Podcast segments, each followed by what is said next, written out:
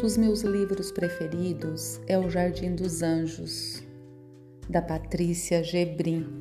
Eu sempre o uso nos meus atendimentos e hoje vou ler um dos textos lindos deste livro. Ele se chama Integridade. Dentro de cada um de nós, num lugar tranquilo, afastado dos ruídos do dia a dia, existe um lago sagrado onde somos capazes de enxergar a nossa verdade, a nossa essência, a parte mais bela do nosso ser. Você já visitou esse lugar dentro de você? Experimente. Isso lhe será extremamente útil, principalmente nos momentos de dúvida ou confusão. Trata-se de daqueles momentos em que você está se sentindo perdido, sem saber o que fazer, sem saber quem você verdadeiramente é ou o que você verdadeiramente quer. Em momentos assim, penetre nas suas próprias profundezas, viaje em direção ao centro do seu ser e busque por esse lago.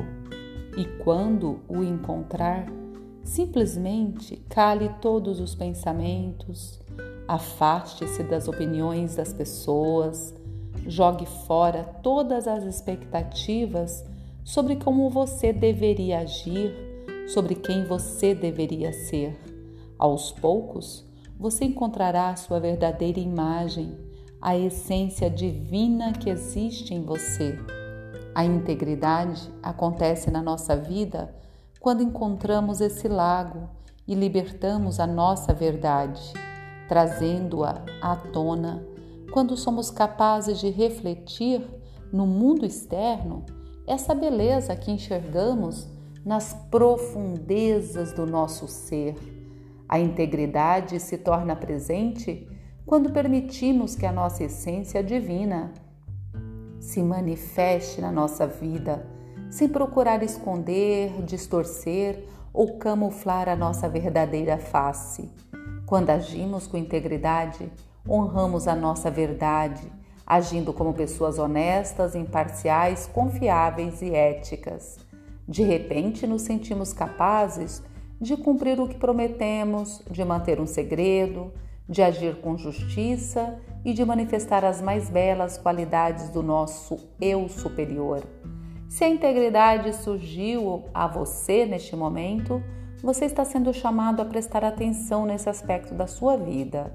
Talvez você esteja sendo testado, talvez esteja no momento exato em que tenha de fazer uma escolha entre ser ou não verdadeiro em alguma questão da sua vida.